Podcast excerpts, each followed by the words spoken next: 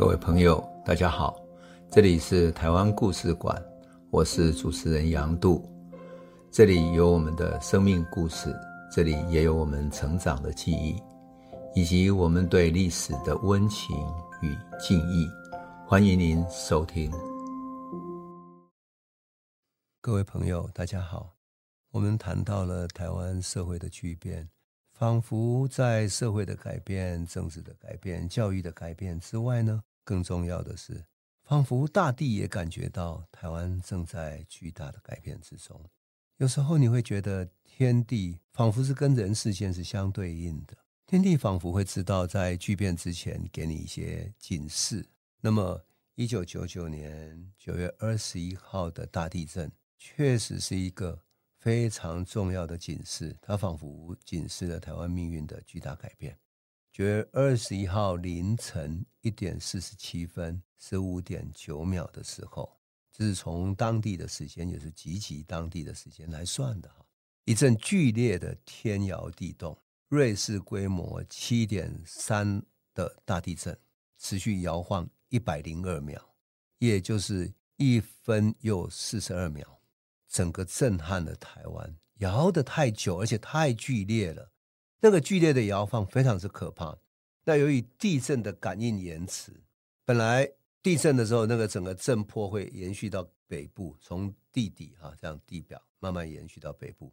可是对台北来讲，电跑得比地的震动还快，所以台北突然唰一下停电了。我当时在台北，整个台北突然陷入黑暗之中的时候，随时立即的。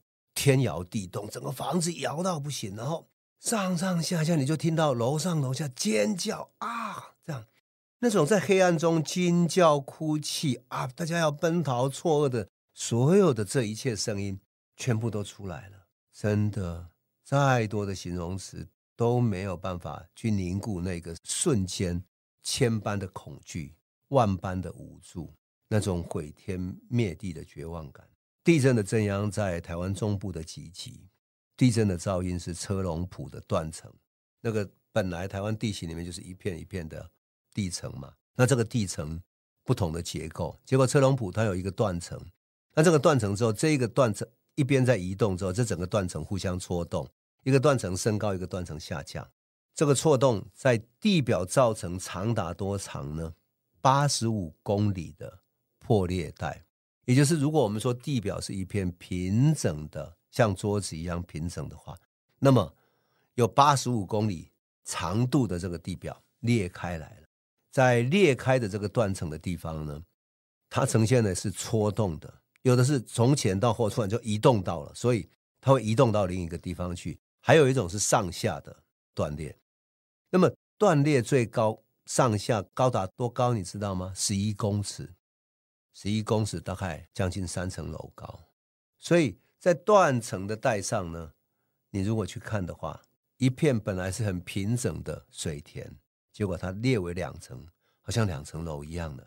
那只要在断层上的房子，你一被戳成上下，房子当然就倒塌，因为向低的那边倒塌下去了。而在水库呢，在石冈那边有一些水库，水库的表层也破裂掉了，还好没有整个破开来。否则，那整个水冲出来呢，更是一种可怕的伤害。八十五公里的断层，好像一条切开的伤痕，把中部的整个从集集出来，一直到石冈地区的整个切开来一条线。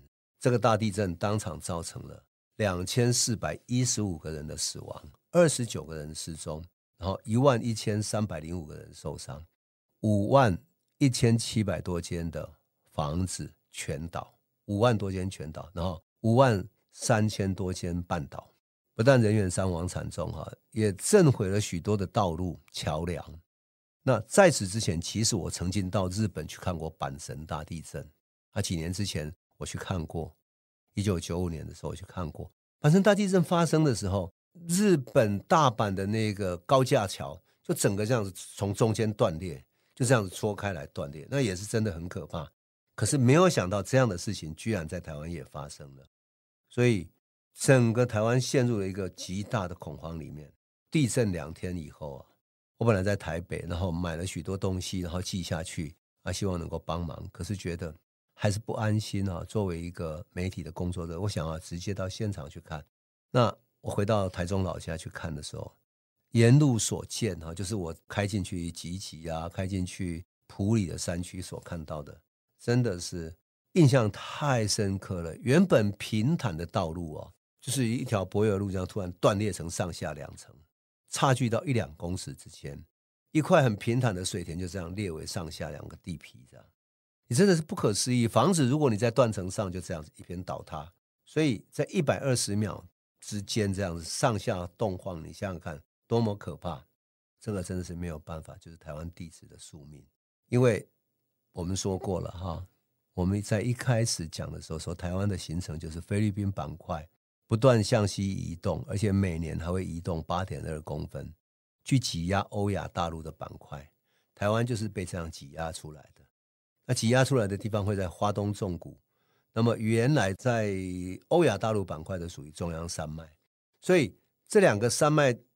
两个大陆板块之间，哈，就是菲律宾板块跟欧亚大陆板块之间，就形成了不同的山脉。而山脉跟山脉之间，平原的区域之间，因为这样的挤压，所以形成了一系列的可能的断层。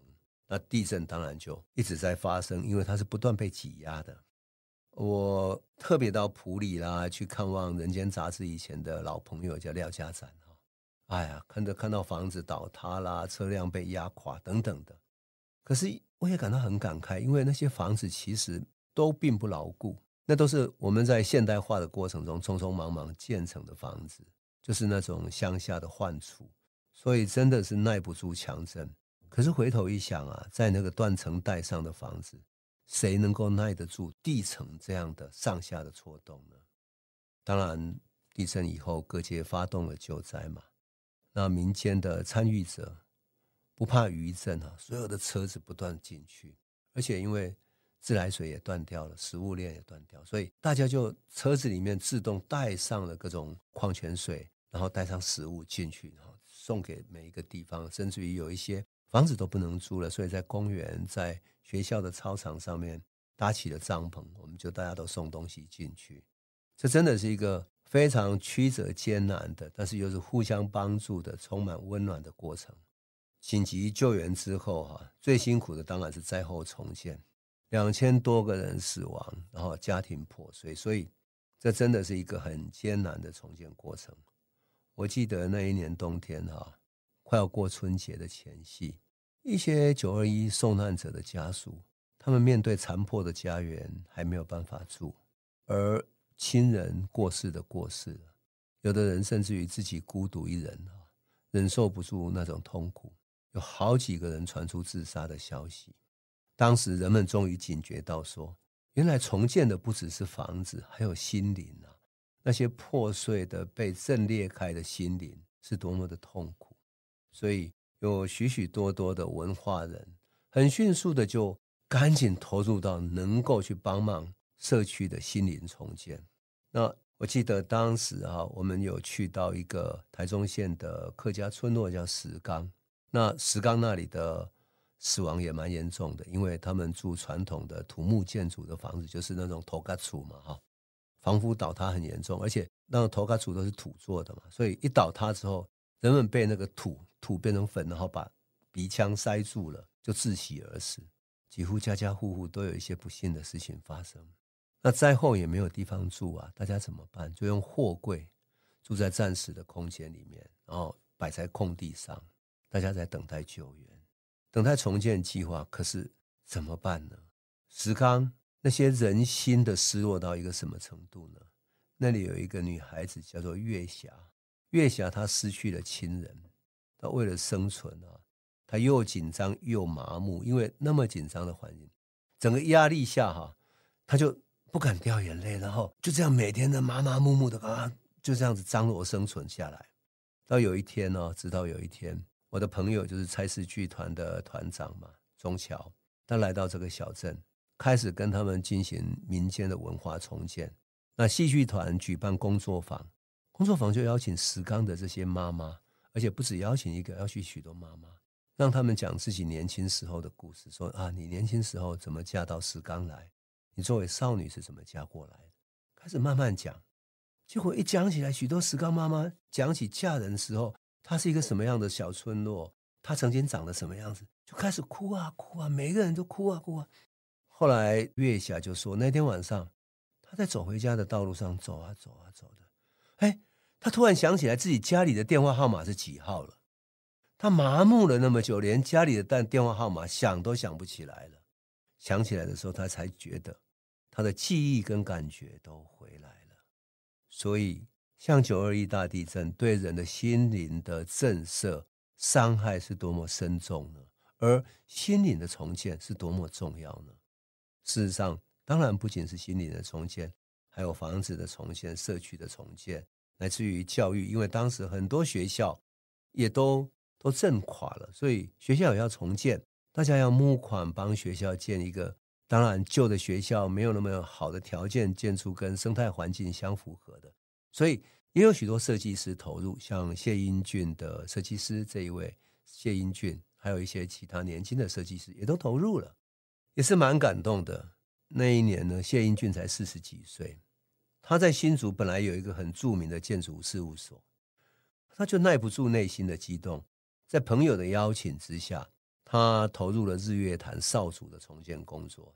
他看到少主有自己的传统建筑，有他独特的美感，于是他设计一套可以防震的钢材结构的这个房子的结构，然后再请年轻人回乡之后一起。把这个房子除了这个结构之外，把它的传统建筑的元素变成这样的一个建筑重建的这些房子，就这样子，这些没有工作的年轻人到处去帮人家建房子，也找到工作，也重建家园，找到意义。就是有那么多的青年，那么多的文化人，那么多的建筑师，那么多热血的人投入到九二一的重建，所以。我后来哈，当然我跟谢英俊也很熟嘛。他后来投入了许多的灾区的重建工作，像二零零八年汶川大地震的时候，他也到四川去参加重建。后来大水灾的时候，二零零九年台湾啊大水灾的时候，他也投入了地方的重建，仿佛他是一个灾难的重建者哈。当然，他也到世界很多战争的灾区去帮忙，有一些地震的灾区去帮忙。我觉得九二一对台湾来讲是非常重要的一个历史的转捩点。如果说一九九零年代有一个最重要的关键性的结尾的话，就是九二一。九二一地震仿佛帮二十世纪的台湾做了一个一个灾难的句号，但却是一个充满希望的句号。它带来生命的苦难、大地的灾难，但是也带来一波年轻人返乡的热潮。很多年轻人放下工作，放下都市的工作，然后跑到乡下去参与了灾后重建。很多人返乡去了，投入到重建工作以后，慢慢的爱上的自己的家乡、自己的乡村，后来落地生根，在家乡开启了新的人生。有的开民宿，有的开小小的啊、文化工作室，乃至于做各式各样的工作。做社区重建等等，乃至于也有五个女生去乡村去办报纸。后来徐文蔚先生又把它写成一个报道文学的作品，就是五个女子和他们办的一份报纸。这些年轻人到灾区去之后，新的网络连接起来了，新的知识连接起来的，然后他们为老化的农村注入了新的活力。当然。新的这些年轻的生命力，也帮地方上解决了很多过去没有办法解决的问题，比如说农村的产销。我记得那一年啊，九一一大地震之后，地质改变了嘛。那原住民常常喜欢讲一个笑话说，说啊，九二一大地震之后，我们家前面的土地都移动了。然后早晨起来，我一看，哎，奇怪，本来种的水梨怎么不见了？全部都变成了苹果，就是说。地都移动了，当然是原住民讲的很夸张哈。可是地震之后，使得地质确实产生改变。结果那一年哈，在东势地区的水梨生产特别好，冬天生产的水梨居然盛产，因为地质改变了。可是他要出去的那些，就是所谓的水泥要出去的道路交通啊，那些水泥的销售通路，却是被大盘商给垄断了。大盘商。要欺负他们盛产，所以就说啊，你盛产了，价格不好，卖不出去。农民一筹莫展，结果在地的年轻人很轻易的联络到新竹科学园区的朋友，科学园区几个园区的科技大厂说好，我们团购吧，一团购几千颗，然后几大箱这样，几十箱、几百箱，一批购之后，困难马上解决了，新的通路开始了。像日月潭的红茶，本来已经消失无迹了，那是日本时代引进的非常好的红茶，结果。因为九二一大地震之后，被人们重新发掘，成为再度行销在地农产品的一个重要的商品。本来早已奄奄一息的很多地方的茶园，重新站起来了。所以很多年轻生命力注入之后，农村开始有了新的生命力，而台湾新的产品、新的产业也出现了。也就是说，青年返乡最重要的关键是。原本高龄化而没落的农村有了新的活力，那年轻人又懂得现代的宣传嘛，所以可以跨界经营，那把农场啦、旧宅啦、三合院等等的变成一个新的民宿啦、餐饮等等。因此，我们会觉得说，整个九二一其实是对台湾来讲是一个价值观的大逆转。什么大逆转呢？从一九七零年代的加工出口型工业朝向经济发展狂奔，台湾社会的污染，然后唯钱是问，唯利是图，以经济发展为中心的价值观主宰了那么久的时间。等到九二一大地震一震之后，人们发现那些高楼大厦、那些繁华的一切，转瞬之间化为乌有。在天灾这样巨大的毁灭之前，生命的意义在哪里？社会发展的意义在哪里？台湾这一块大地，生存的意义在哪里？人们重新去思考意义，重新去思考人的价值、生命的价值。也就是在这样的时刻，台湾寻找到一个人本价值的回归。苦难为台湾带来一个巨变，为二十世纪的台湾仿佛带来巨大的冲击、巨大的伤痛。可是这个苦难也带来巨大的反省。带来新起的生命力，新起的价值观，也就是在九二一之后，过不久就是进入千禧年的二十一世纪了。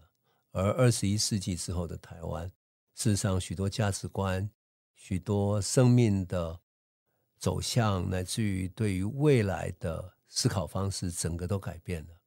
那也就是九二一地震对台湾最重要的意义吧。这里是台湾故事馆 Podcast，我们每周一、周五会固定更新新的台湾故事，请随时关注台湾故事馆粉丝页，按赞并分享。最后，我们工商放松一下：若你对本节目有兴趣，可以购买纸本的《有温度的台湾史》，更方便您阅读。